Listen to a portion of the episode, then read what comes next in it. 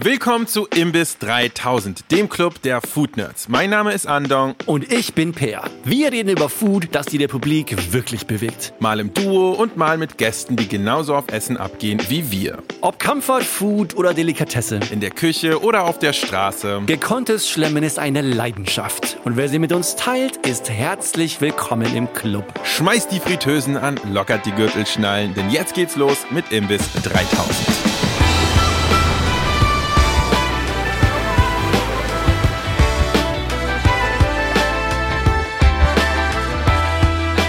Per, wann hast du das letzte Mal ein richtig geiles Wiener Schnitzel gegessen?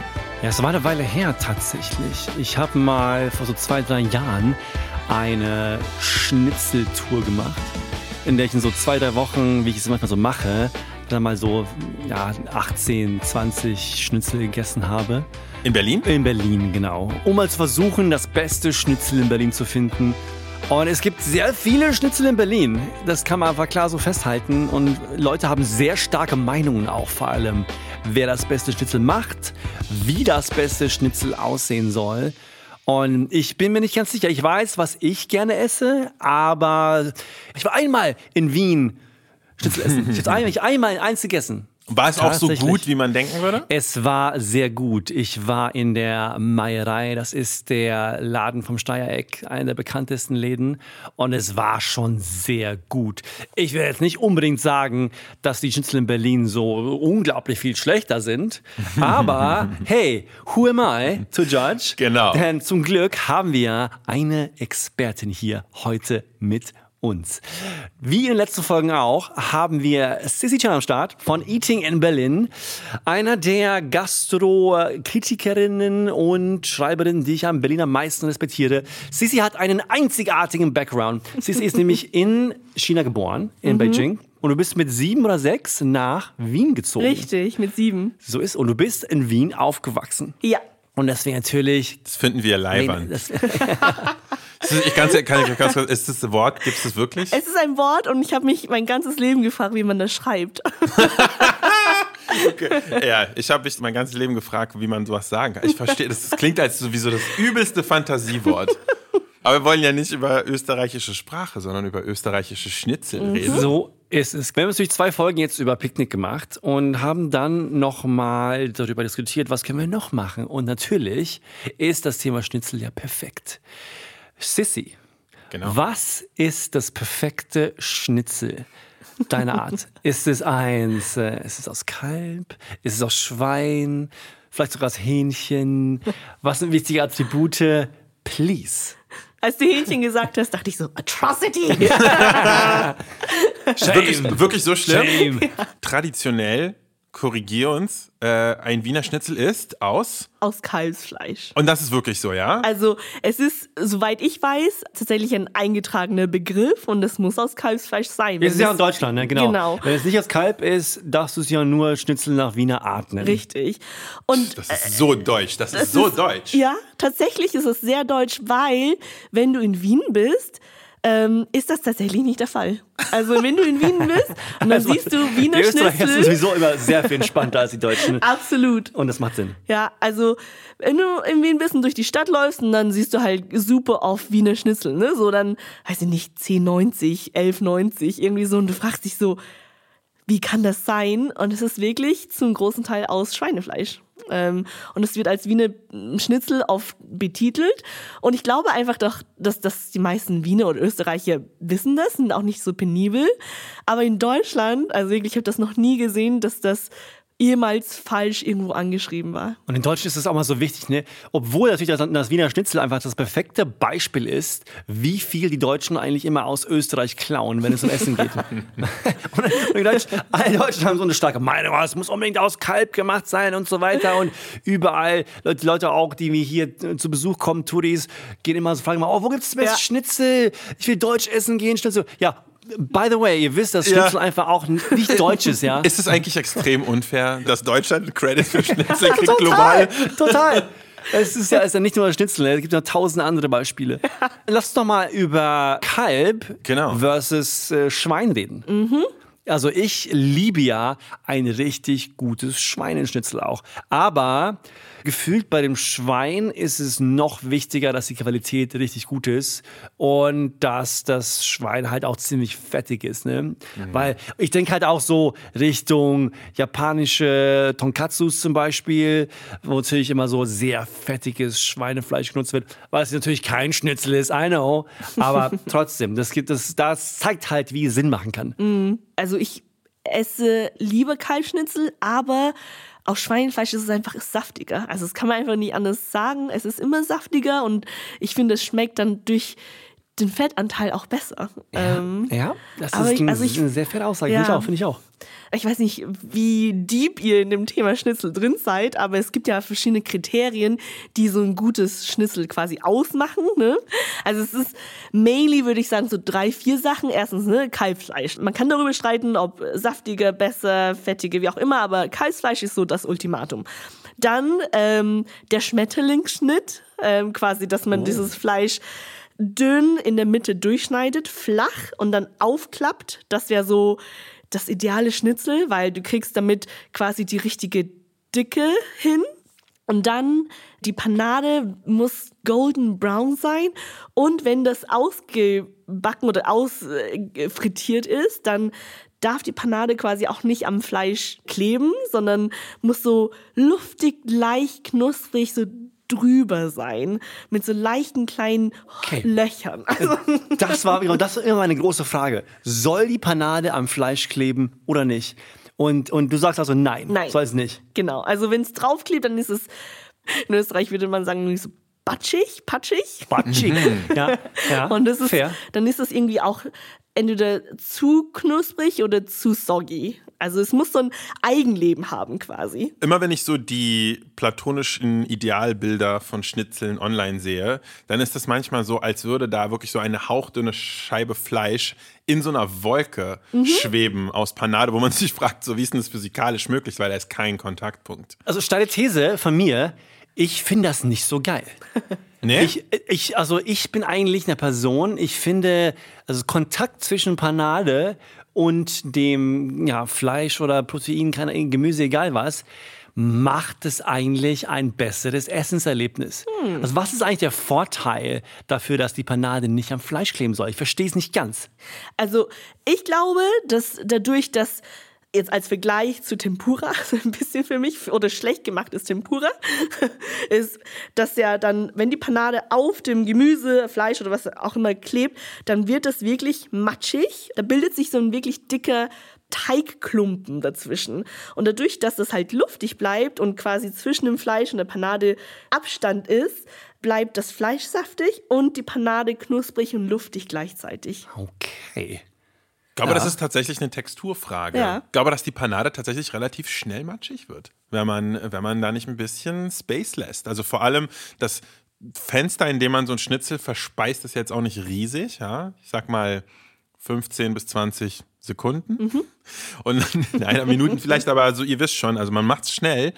Über diese Zeitspanne sollte das schon crispy bleiben. Wichtig, wichtig. Was soll man ein Schnitzel kochen slash frittieren? In Butterschmalz? In Öl? Ist es egal? Eine Mischung? Eine Mischung. Eine Mischung. Ja, ich würde sagen, eine Mischung? eine Mischung. Ich finde, den Butterschmalz ist zu heavy und in Öl schmeckt es nicht so aromatisch. Deshalb Aha. ist eine Mischung, finde ich, die perfekte Ratio. Okay, alles klar. Machst du es zu Hause? Nee. Wer kocht irgendjemand zu Hause Schnitzel? Ja. Machst, machst du es zu Hause, ja? Voll auch. Kochst du echt zu Hause ein richtiges Schnitzel? Ich muss auch sagen, meine Omas, beide, meine Mama, alle machen die ganze Zeit Schnitzel zu Hause. Hm. Okay. So, aber ich muss auch sagen, so, so ein Wiener Schnitzel meine ich jetzt, wo die Panade nicht am Fleisch klebt und so luftig locker unterwegs ist, wie so ein Wölkchen.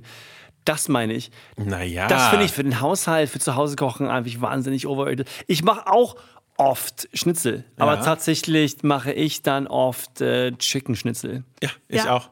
Ich mache dann, ja, also ich will jetzt nicht sagen, dass Chicken Atrocity generell ist, aber dann quasi so halt die Katsu-Version, weißt du, so die japanische ja, Version. Genau. Dann. Aber können wir mal bitte über, über die, über die Semmelbrösel reden? Semmelbrösel, ja. ja. ja. Also, welche würdest du nehmen, Sissy? schwierige Frage. Dadurch, dass ich selber nicht koche, kann ich das tatsächlich gar nicht beurteilen. Aber würdest du jetzt so ganz intuitiv gesagt, traditionellerweise würde man wahrscheinlich einfach Semmelbrösel nehmen, ja, also einfach gemahlenes, vertrocknetes Weißbrot. Aber wenn du jetzt die Wahl hättest zwischen klassischen Semmelbröseln und Panko, würdest du Panko nehmen? Panko, für die, die es nicht ganz wissen, ist es ein japanischer Semmelbrösel, der hergestellt wird aus einem Brot, was anders gebacken wird und dadurch sozusagen längere, kristallinere Strukturen in sich hat und dadurch werden die Semmelbrösel einfach knuspriger, weil sie größer und noch dünner sind quasi. Ich glaube, ich würde beim Semmelbrösel bleiben, weil Panko halt eine ganz andere Struktur dann hat. Also du hättest dann wirklich viel mehr Fokus auf die Panade und mit einer fast Cereal-like Struktur, finde ich. Und das äh, weiß ich nicht, ob das so passt. Ja, es hat kein Wiener Schnitzel mehr. Aber wenn ich die Frage beantworten würde, würde ich auf jeden Fall Panko sagen. Ich liebe Panko. Ich habe zu Hause immer zwei Tüten Panko. Wenn ich zu Hause frittiere, was ich selten mache, dann benutze ich Panko. Weil es für mich einfach texturell und strukturell einfach die, die bessere Panade ist. Ich finde, das kommt drauf an. Für ein dickes Schnitzel wie ein Tonkatsu würde ich auf jeden Fall Panko nehmen. Aber ein dünnes, ein hauchdünnes, mit Schmetterlingsschnitt äh, geschnittenes äh, Kalbsschnitzel würde ich niemals in Panko wickeln, weil es einfach, ich glaube, da, da tut man sich auch weh einfach. Ist schon, bei Panko ist schon so eine kleine Rasierklinge im Mund. Aber manchmal, manchmal, manchmal akzeptiere ich diesen Schmerz. Aber so muss gut gewählt Okay. sein, der Zeitpunkt. Was ich oft mache, wenn ich mit Panko frittiere, ist einfach äh, Wet Frying. Das heißt, also das Chicken Schnitzel frittieren und dann gleich in eine Soße wenden und essen. Was einfach so eine meiner Lieblingsarten ist, um äh, frittierte Sachen zu essen. Geil. Mhm. Genau wie auch du zum Beispiel beim Chinesen verschiedene so Pork Cutlets bestellen würdest, in einfach frittiert und in so einer geilen Soße gewendet. Da macht Panko sehr viel Sinn. Das stimmt. Ja. Das, das hält ein bisschen länger kross. Aber genau das wollte ich euch nämlich gerade fragen. Wie steht ihr denn dazu, wenn man ein Wiener Schnitzel, wir reden jetzt nicht von einem Panko Tonkatsu, sondern so ein Wiener Schnitzel, wenn man das in einer Soße gleich wieder ertränkt? Geil oder nicht so geil? Kommt drauf an, was für eine Soße, ne? Was, was macht ihr denn generell obendrauf auf Ja, so ein ja, Schnitzel? ja, genau. Okay, Ceci, okay, fangen wir da an. Was sollte man haben für, für Toppings und für Beilagen?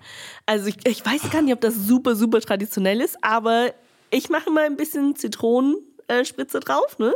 Also eine halbe Zitronenveggie serviert, so ein bisschen drüber. Da ist es nämlich auch wichtig, dass die Panade nicht an dem Fleisch klebt, weil dann wird es noch matschiger, sondern wenn die ein Eigenleben hat, dann nimmt das die, den Zitronensaft besser auf. Warum ist es eigentlich so, dass die Zitrone nie ausreicht? Man will einfach drei, so drei Zitronen haben für so ein Schnitzel, oder? Weil irgendwie, man kriegt nie genug Säure auf dieses Schnitzel. Das heißt ja auch nur so ein bisschen, weißt du, so drüber tröpfeln. Ich will nicht so, so, so, eine, so, so eine Kanne haben und so Zitrone drauf gießen. Aber es bin vielleicht nur ich. Und ja, okay. Dann, Zitrone? Und dann, es wird ja mit Cranberry serviert, also Cranberry, ich weiß nicht, wie das heißt, Marmelade, Cranberry. Mit Preiselbeeren. Äh, Preiselbeeren, genau.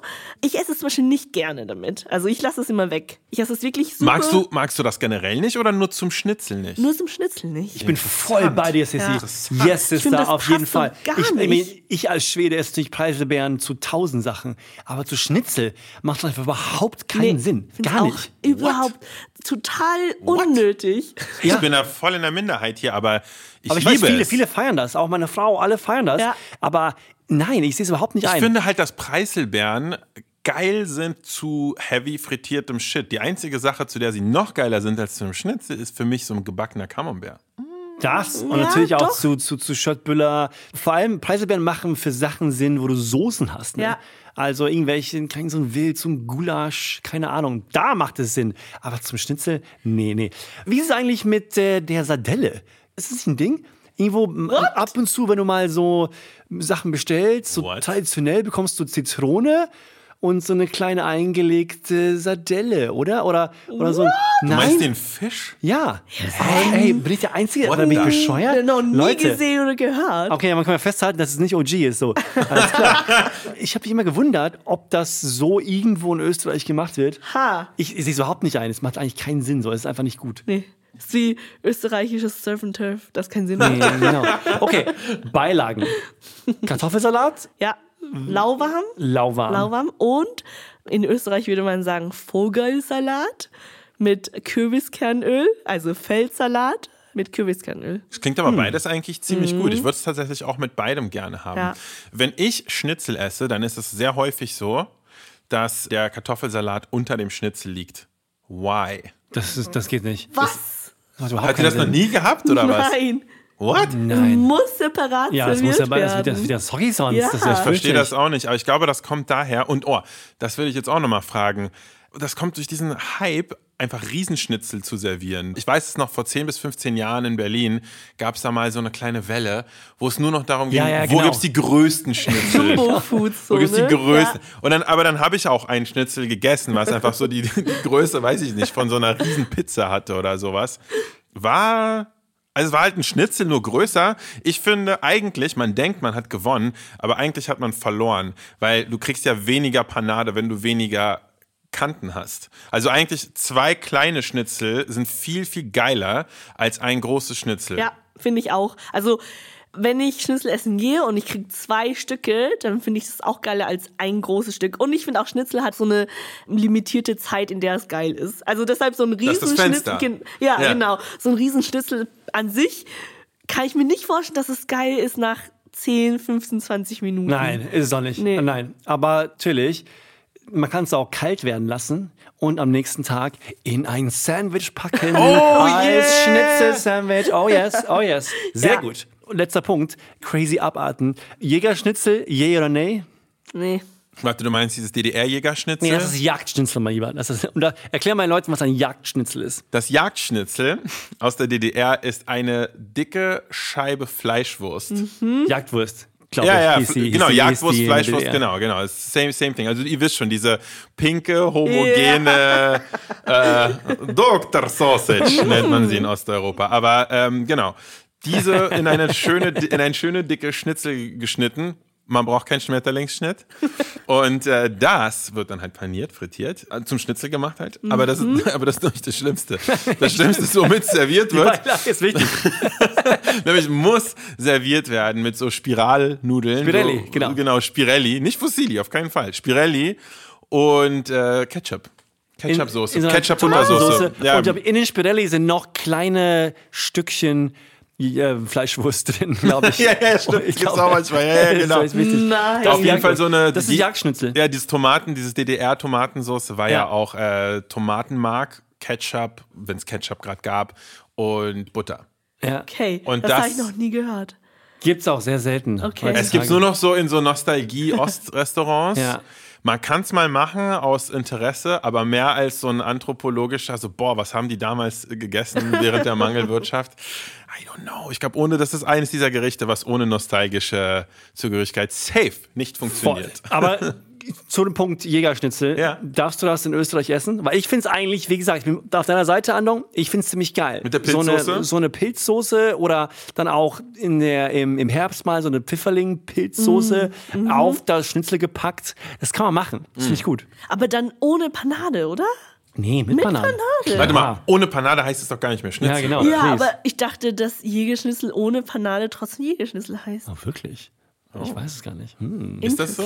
I Macht die. Panade das Schnitzel? das ist eigentlich die Die Frage. Panade.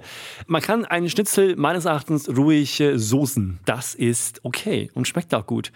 Okay, dann letzte Frage. Spargel zum Schnitzel? Ja. Yeah oder ja, nee? absolut. Ich bin großer Spargel-Fan. Das Spargel und Ja. Schnitzel mit Butter noch. Ja, das ist die, die dekadent natürlich. Ein frittiertes äh, Stück Fleisch mit Butter zu übergießen, finde ich immer gut. Das kann man machen. Ich bin dabei.